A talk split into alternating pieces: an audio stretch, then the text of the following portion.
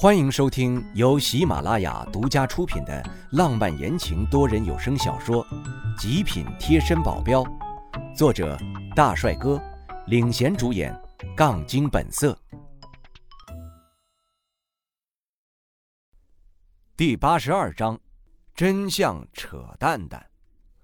他忽然脸色变得难看起来，说道：“从我有印象以来，我就一直跟在师傅身边。”他从来没有跟我提过亲生父母的事情，包括史帆也是一样，他也一直跟在师傅身边，我也从来没有听说过他的亲生父母是谁。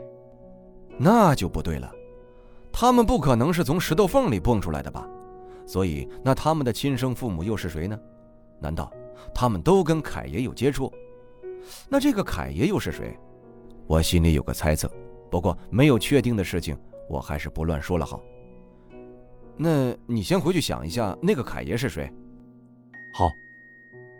他也是思绪万千，一路上都很沉默。我时不时的跟他聊上几句，他都是有些有气无力。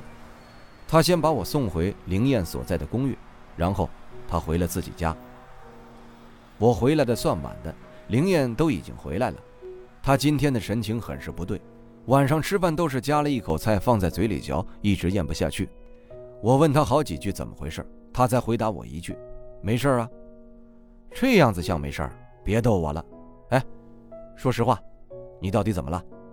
他纠结了老半天，才说道：“林伟，熊振他好像不坏啊。”这个我知道啊，所以你想说什么呢？我，我。他纠结了老半天，还是没有说出一句完整的话。还是冯一帆出来打圆场，说道：“老大，女孩子总有那么一点私密的事儿，呃，咱就不要问了。女人还真是麻烦。算了，不管了，我还是吃我的饭吧。”后面几天，灵燕天天被熊振接出去玩，不过熊振倒是本本分分的，没有做什么过分的事情。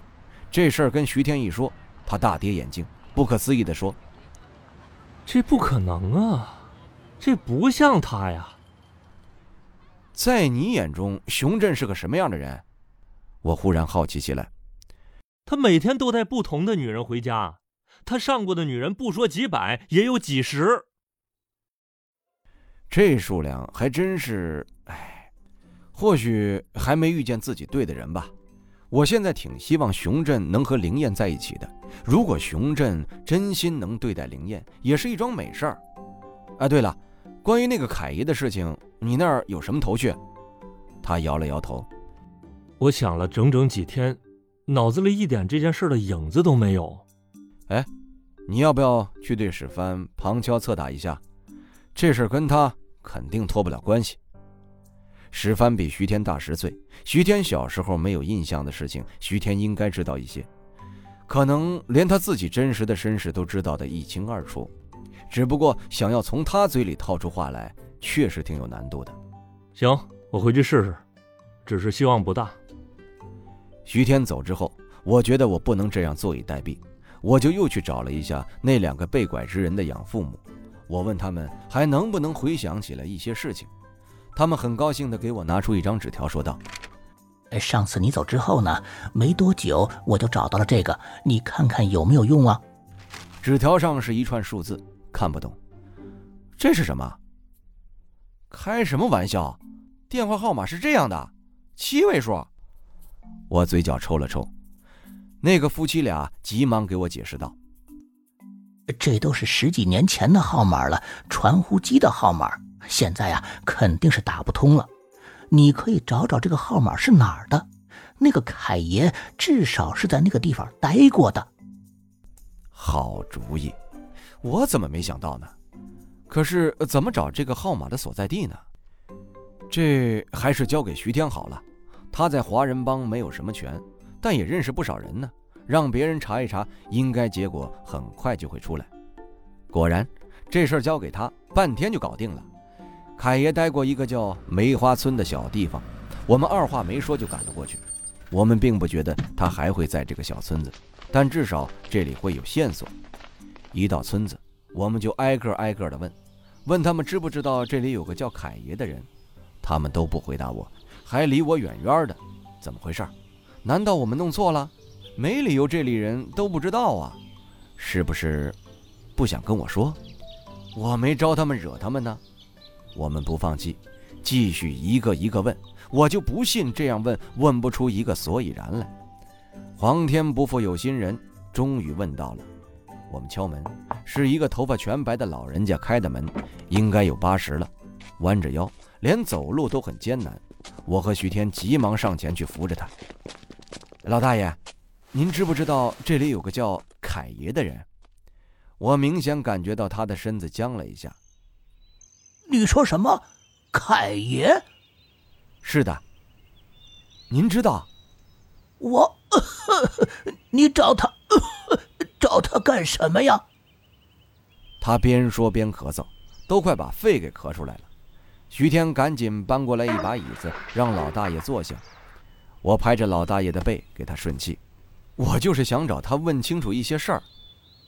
哎，作孽呀，作孽呀！家门不幸啊！嗯嗯嗯。老大爷咳得更凶了，我给他顺了好一会儿，才继续问道：“老大爷，您这是说的什么意思？”啊？”他站了起来，往屋子里走去，我们跟在他身后。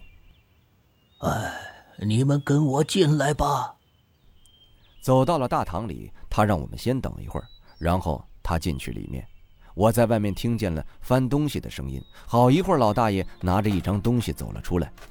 你们看看这个吧，你们要找的凯爷是不是这个呀？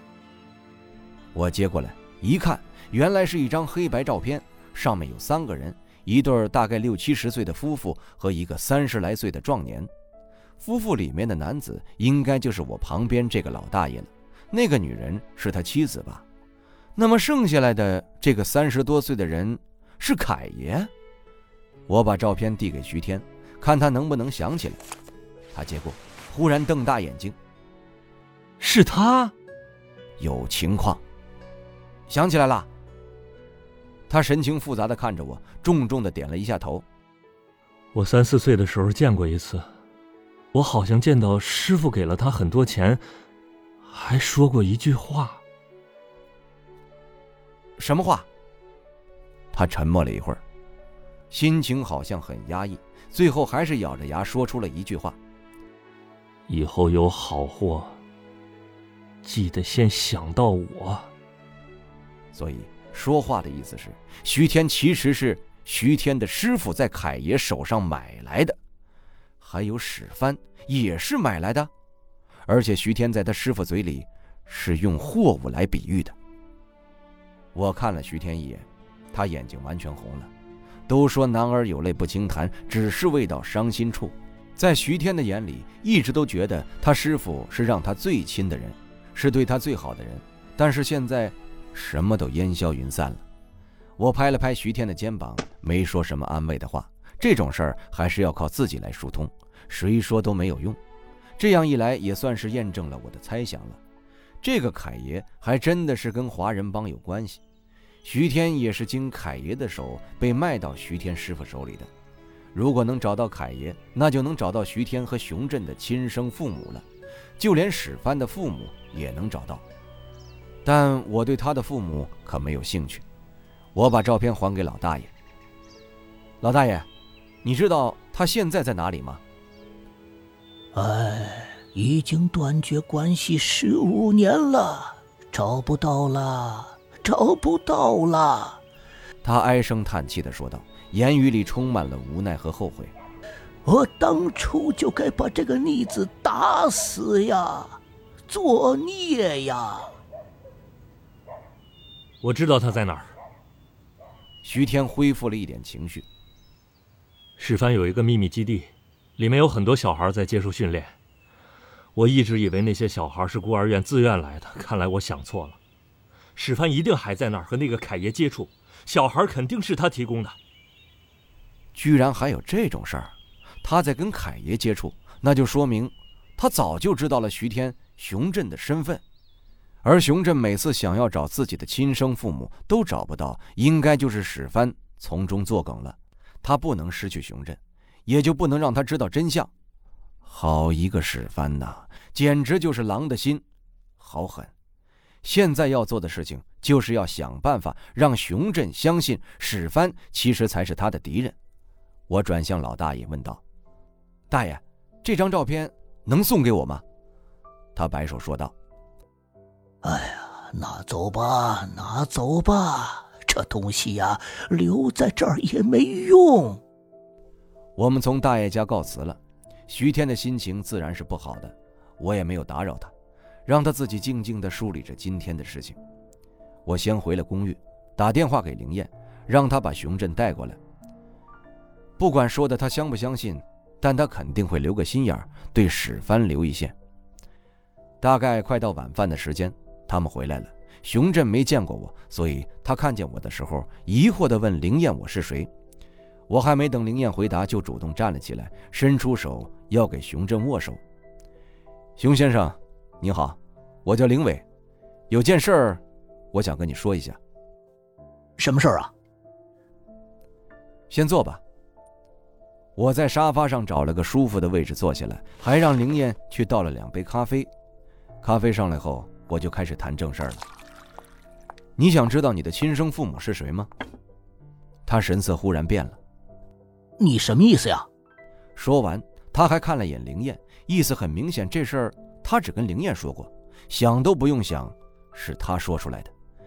灵燕眼睛闪烁，没有与熊振对视。熊先生，我知道怎么找到他们。他猛地站起来，看着我的眼睛都快瞪出来了。不可能，我自己都找不到，你怎么可能知道啊？我没有回答他，继续说道：“史帆有一个基地，里面全是小孩子，你知道吗？”听众朋友，本集已播讲完毕，感谢您的收听。